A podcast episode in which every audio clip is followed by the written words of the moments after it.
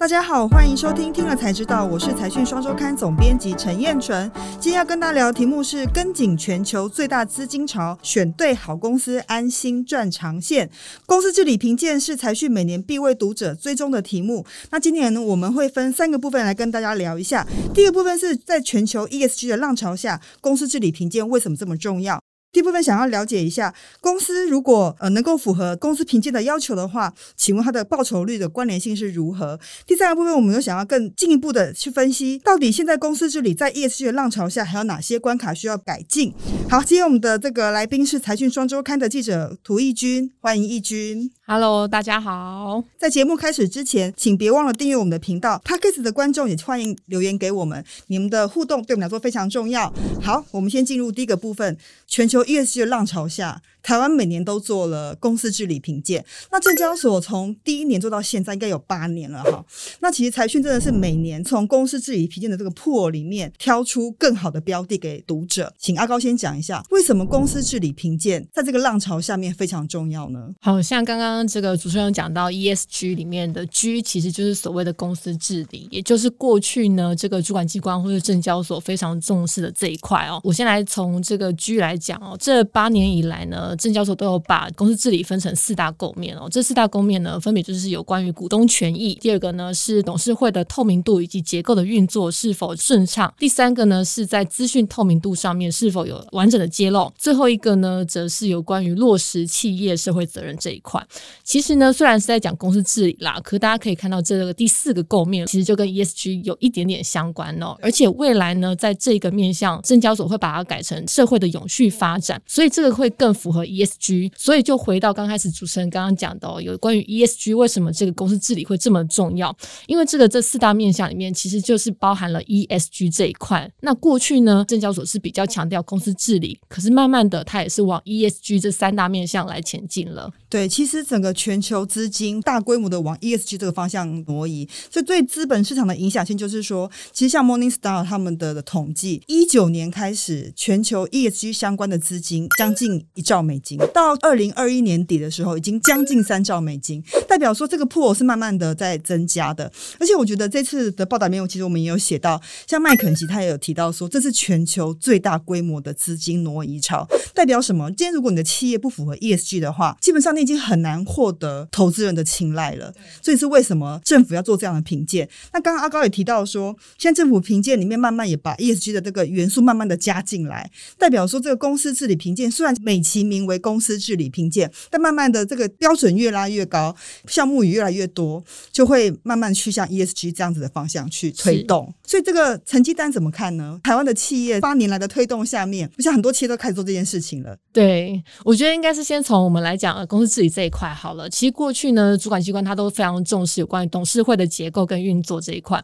其实这八年来有非常明显的进步哦。怎么说？举例来讲，以前过去呢，董事会可能下设的一些功能性委员会都非常不足哦。比如说像现在我们常常都听到的薪酬委员会啊、审计委员会啊，甚至是永续发展委员会啊。其实，在过去这几年，一直大家都比较没有这个观念。可是随着 ESG 或者大家都在讲董事酬劳、你的薪酬酬劳都是要非常公开之后，其实这些功能性委员员会呢，在主管机关或证交所都是有在努力的督促这些上市贵公司，你要下设这些委员会，让这些公司的运作可以更有结构性哦。再来呢，像是证交所也非常希望我们的上市贵公司可以国际化这件事情。过去呢，大家都只有收到中文的财报、年报、股东会的议事手册，和这几年有非常大的进步，就是说大家可能可以看到上市贵公司有部分已经开始年报是用英文来做的，或者是财报，或者甚至是股东会的议事通知手册，他们都是会用英文来做。其实这几年在这个大家都可以看到，在主管机关督促之下，有非常非常多的进步。对，我觉得 ESG 的浪潮不仅是让台湾企业跟国际接轨，基本上也让台湾的资本市场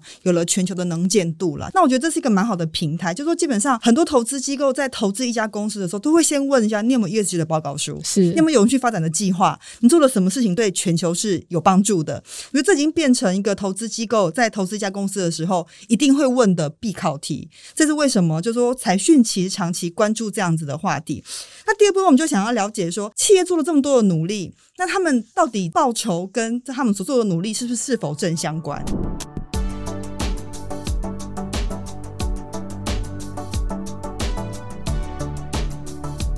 报酬之前呢，我先来谈一下有关于获利这一块好了，因为大家都在讲说，哎，其实我公司治理如果做得好，为什么企业会有诱因想要再做这件公司治理呢？其实从这个获利来看，其实好像也有明显的正相关哦。比如说像主管机关他们就有提供一个数据哦，去年来讲啊，我们来看公司治理前五趴的企业哦，它其实 EPS 大概平均到七点五八块哦。可是如果我们以平均来讲，整体的上市公司其实只有到四点五八块左右，可以就明显看到。说，哎，其实这个公司治理做得好的企业呢，获利或许就会相对的好。那其实这件事情就可以反映到主持人刚刚讲的这个获利跟报酬是不是会正相关？那如果这些公司其实它公司治理好，获利也好，我们就可以看到，其实我们常年都有挑选出一些我们认为公司治理做得非常好的企业。那其实我们挑选，比如说像去年挑选六档公司呢，它的报酬对于大盘来讲是相对抗跌的，因为最近其实大家都可以知道，今年的大盘表现是没有非常的亮眼的。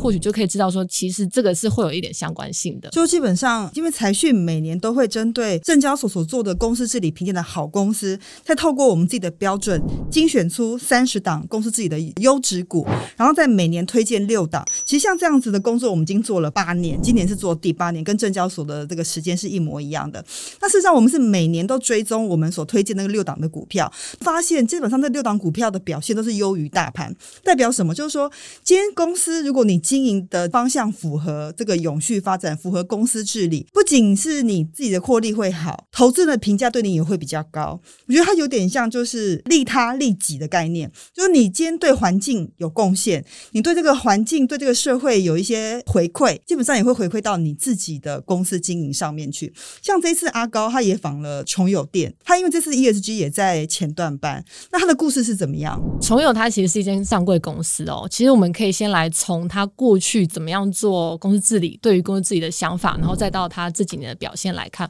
其实因为是上柜公司，所以对于法说会这件事情哦，其实柜买中心他没有说强制一定，因为崇友它算是机械的产业类别，那这个类别呢，其实在柜买中心的评估里面，它并不是一定要每年都要召开法说的。可是崇友他发现哦，就是如果他只要去跟法人互动，那法人其实是呃蛮愿意回馈的，所以他才会发现说，其实法人他是非常重视资讯透明度这件事情。所以他开始对于公司治理这件事情都慢慢的重视，然后呃开始设立这个薪酬委员会啊，然后未来也可能会设立这个永续发展委员会之类的事情，把公司自己做好。那外资法人呢，他对这件事情就会越来越有兴趣啊，就等于说，哎，其实我跟你再去抠一些有关于相关的资讯，你都会回馈我。然后对于如果我一些重视的有关于 ESG 的东西，你也可以适当的回应我。在这个部分之下呢，外资法人就会愿意加码。而且呢，刚好它的基本面也是非常不错的哦，因为这几年刚好遇到这个房市的大浪潮，崇友主要是在做这个商用的电梯跟一些豪宅市场的电梯，那这几年又刚好又受惠这个台商回流哦，所以这个整个基本面都是状况都非常不错。那所以崇友他就发现，其实它的基本面好，然后对于资讯透明度的揭露也是非常愿意跟外资法人互动的。那外资法人也会愿意加码，就可以知道，大家可以回去看一下它的股价，或许就有适当的反映在它的股价上。没错，就等于是个加成。成效果了。这次我们也访了普莱德，那普莱德这家公司，它也算是资优生的连续入榜的名单。他就有讲到说，基本上他们就是发展出低碳的产品，以这个概念为前提的研发下面，他竟然做出了市场上区隔同一的利基型商品。那我觉得这就是刚刚所讲的，利他之后就利己。如果你想要抱长线，然后稳稳的赚，这些都是非常好的资优公司，值得读者来好好的阅读跟参考。好，接下来我们进入第三个部分，就说整个公司治理的发展已经到。到一个 ESG 接轨的程度，但或许是不是还有一些可进步的地方？请阿高跟我们大家分享一下。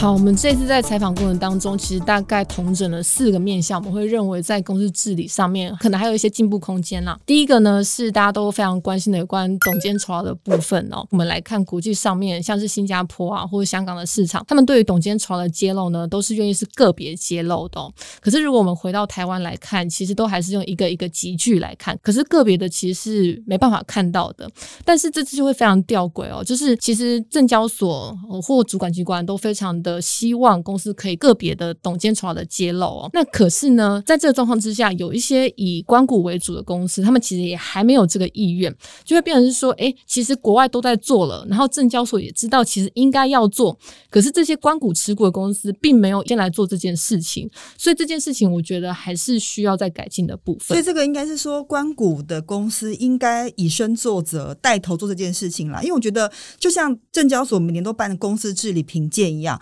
透过政策来拉动、来鼓励是最棒的。但当大家的接轨到某种程度之后，我觉得就是要强制性要做，因为别人都在做啦。像这次我觉得阿高提的案例非常好，就是很多公司在海外都有挂牌上市，他们在海外就会依据当地的法令，清楚的揭露每个董监事的个别薪资跟酬劳，但在台湾却就没有。代表说，其实以前大家会 concern 说什么呃，这个人身安全或许有，但是你一样的标准应该要放在同一个平台上嘛。既然你是上市公司，你就必须要公开资讯被监督。所以我觉得这件事情应该是台湾真的还有必要再好好改进的地方。那第二点还有什么？第二点也是跟董事酬有关系的哦，因为其实我们都会常常会看到说，可能公司的获利好的话，那董监酬劳领得多，那这件事情可能就是正相关，我们无可厚非。但是其实在这次的公司治理评鉴当中哦，我们有发现有特别的一间公司治理排名前段班的企业哦，它在去年的获利是减少的，却在董监酬劳部分它是竟然会大增八成以上。那这件事情我觉得可能或许以后主管机关也是要多去考量的部分。而且我们再回到产业的部分哦，投资人也可以直接去看。有些产业它其实资本额或是获利其实感觉差不多，可是这个董监酬劳啊，好像差距就会非常的大。这可能都是每个公司的政策都有自己的相关政策啦，我们没有办法去了解。可是这是相对来讲，那是不是可以让这些可能董事酬劳领的非常高的公司，可以揭露说我为什么今年可以领到这么多的董事酬劳，而且会比同产业、同获利、同资本额或者是相近的资本额的还要领到这么高出这么多？那是不是可以有相关的揭露，可以让投资人有更多的了解？对，我觉得这个。阿高的建议很好，就是比较非常重要了哈。但我有个建议，就说，其实我不要只跟台湾企业比较，因为事实上，在一个国际接轨的过程中，可能我们跟国际型企业比较。因为其实就我就知道说，有非常多台湾的公司，基本上做到非常大的规模，但他董监事的薪酬都是只有 local 公司的集聚，所以也不是便宜就好，也不是贵就好。我觉得这就是一个你要把它摊开在一个公平的天平上面来判断，说到底我们的董监酬劳是不是过高或过低？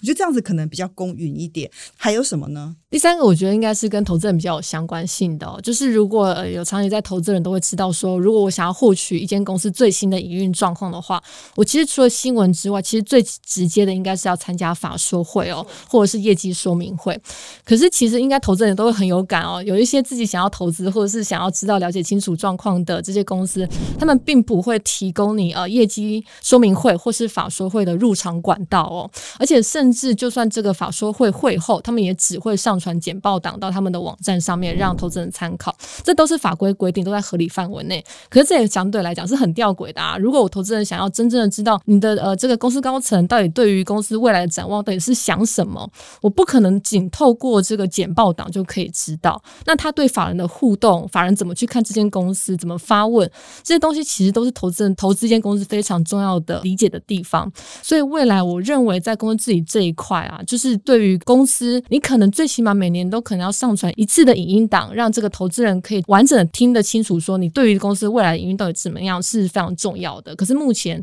好像这个我们的上市贵公司还没有强制到这个地步。但我觉得这件事情非常重要，因为其实投资人最怕就是资讯不对称。那其实大家有时候会在 argue 说，哎，散户跟法人好像就地位不相当哈。就这个部分，导致说，我自己也非常有感。过去很多公司都是默默赚钱，他超级低调，他也不愿意跟法人，甚至也不愿意跟这个外界接触。但我觉得现在时代真的变了啦，就是说资讯透明是一个大势所趋。所以如何做到资讯的透明揭露，我觉得这件事情真的台湾真的还是有一些进步的空间，应该要继续努力。还有第四点吗？第四点就是在呃，我们认为啦，就是因为这个公司自己评鉴呢，证交所都要评可能一千多家公司，可能心有余力不足，所以他们可能都是使用这个书面审核的方式。但是我们发现呢、像比如说这次的公司自己前五趴的企业，看起来都非常的好，可是这里面的名单当中，可能过去就是会涉及一些有关于国际的呃智慧财产权的一些官司，或者甚至是说有些公司他们甚至为了要得到好的分数，所以他们是希望这个相关的。单位可以开始把一些书面呈现的非常的好，再呈交给证交所，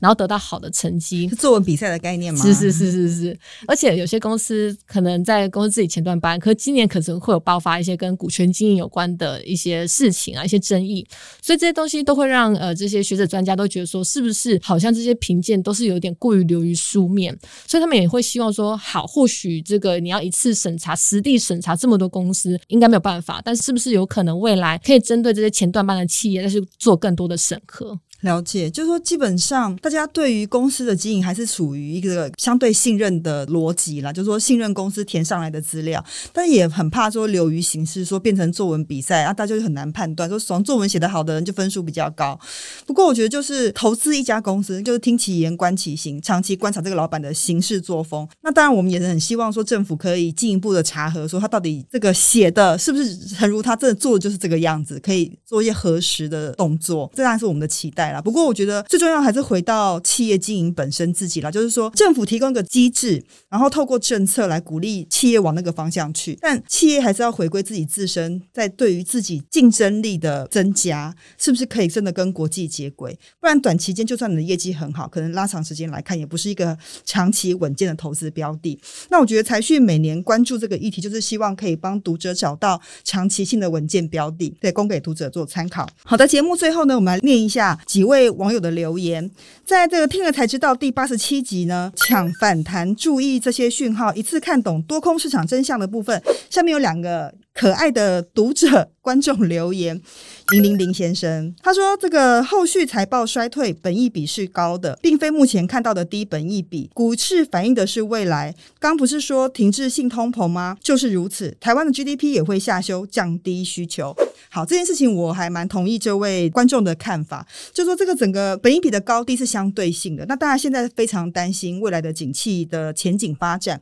所以本益比当然也会做下修。不过我觉得这市场上是动态平衡了，大家都讲说跌升就是最好的反弹。”嘛，所以这个动态平衡会如何做修正呢？我觉得都是要边走边看。那高也可以分享一下，说因为一定有很多人问你说，最近投资市场很混乱，波动很大，那你怎么看这件事情？对，我觉得其实就是我们就像刚刚主持持人讲的，因为本一笔的评估啊，其实就是看一个投资市场目前的热度的状况，或是未来的经济状况来评估现在的本一笔。大家也可以看到，现在其实非常多的投资报告都在讲本一笔下修这件事情，可是也不得不讲，就是未来的经济衰退。或者是说，这个联准会升息这件事情这么的不稳定，导致说其实连法人都是对于本一笔这件事情都在下修的。所以我会认为说，其实就像刚刚主持人讲的，都是边走边看啊。如果说未来这个景气衰退这件事情或或许真的没有发生，联准会的升息并不会造成市场太大的恐慌，那大家都可以再去看到说这个法人的报告，他们对本一比的评估就会再慢慢往上升，对，就慢慢修正了。好